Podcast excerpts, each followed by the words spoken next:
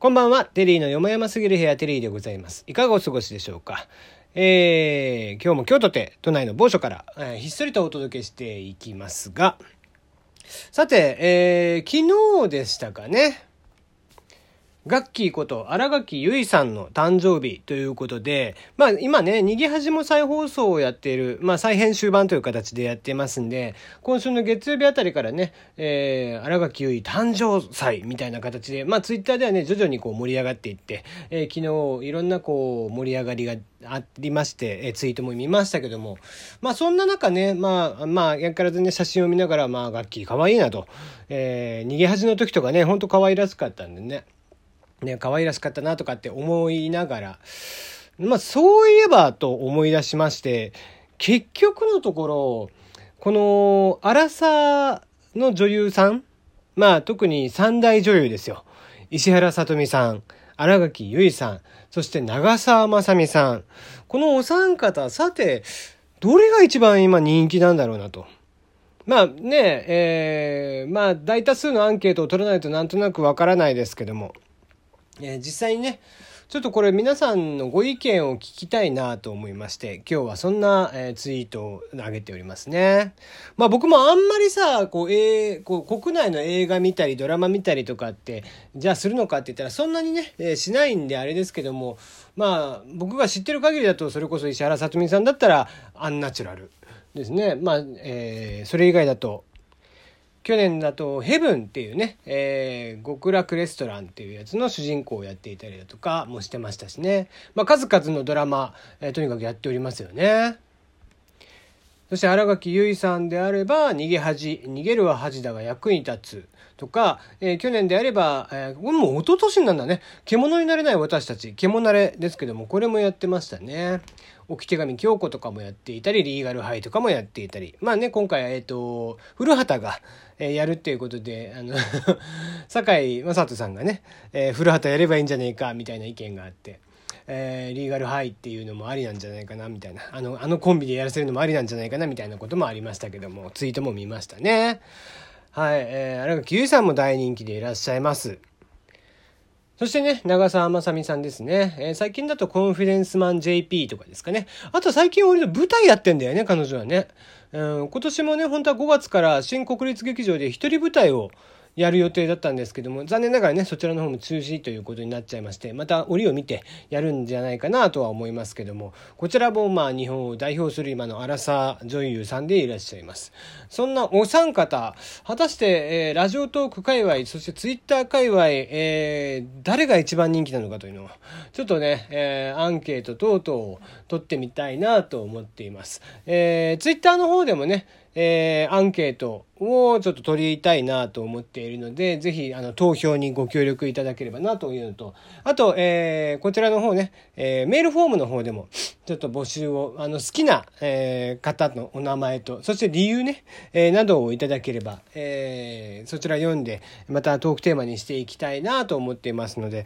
たまにはね、そういった形でちょっと、えー、ユーザー参加型というか、リスナー参加型で、えー、お話をしてみたいなと。もしくは、えー、その他、もちろん三大女優さんにも、以外にもいらっしゃいます。戸田恵梨香さんとかもね、えー、昨日からスペックが再放送になっていて、えー、僕もスペックこの間も見直してましたけども、やっぱスペックのね、あの、当時の、えー、戸田恵梨香さんが21歳ですか。うん、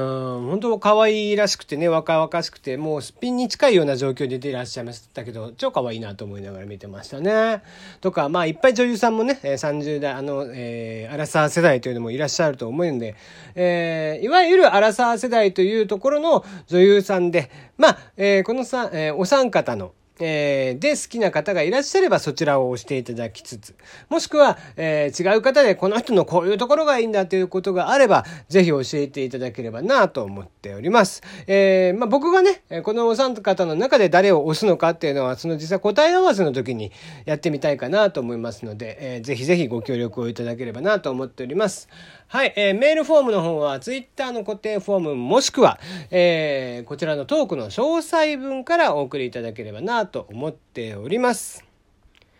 さて、先日もちょっと話題にしましたけども、えー、古畑任三郎がね、新ドラマという形で、どうも復活をするっぽいぞと、えー、まことしやかな噂が流れ始めておりますが、まあ、そんな中、まあ、安倍博さんとか小田切丈さんとかっていう形でね、えー、主演が古畑役をね、えー、お二人のうちどっちかがやるんじゃないか、みたいな、えー、どうやらそこに打診をされてるんじゃないか、みたいなことで言われてますけども、まあ、そんな中、まあ、ツイッター上ではいろんな方がね、えー、これだったら古畑こっちだったらどうだろうみたいな話がありまして、で、で、まあ僕自身もいろいろ考えた結果、まあこの人いいんじゃないっ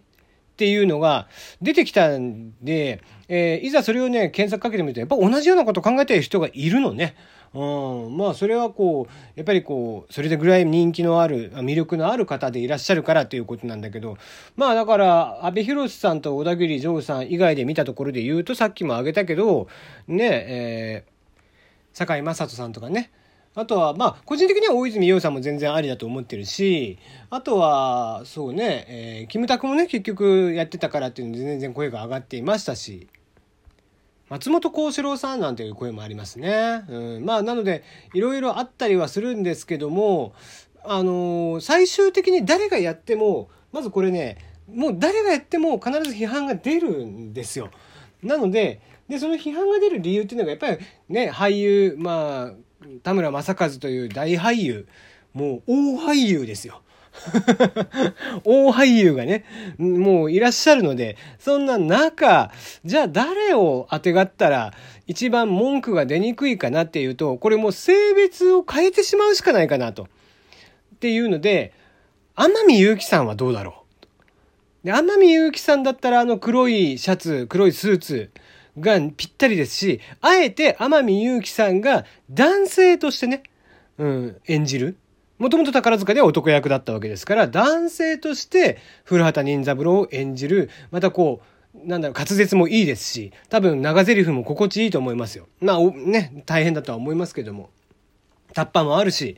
だから、えー、かなりこうシュッとした、まあ理想の古畑像みたいに、なるんじゃないかなと思って、えー、僕はこう古畑任三郎役を天海祐希さんでちょっと推したいなと思ってるんですけどもね、えー、まあそんなことを思って、えーまあ、最近はちょっとそれを推していきたいと思ってるのでぜひね、えー、皆さんも、えー、古畑役は誰がいいかって言ったら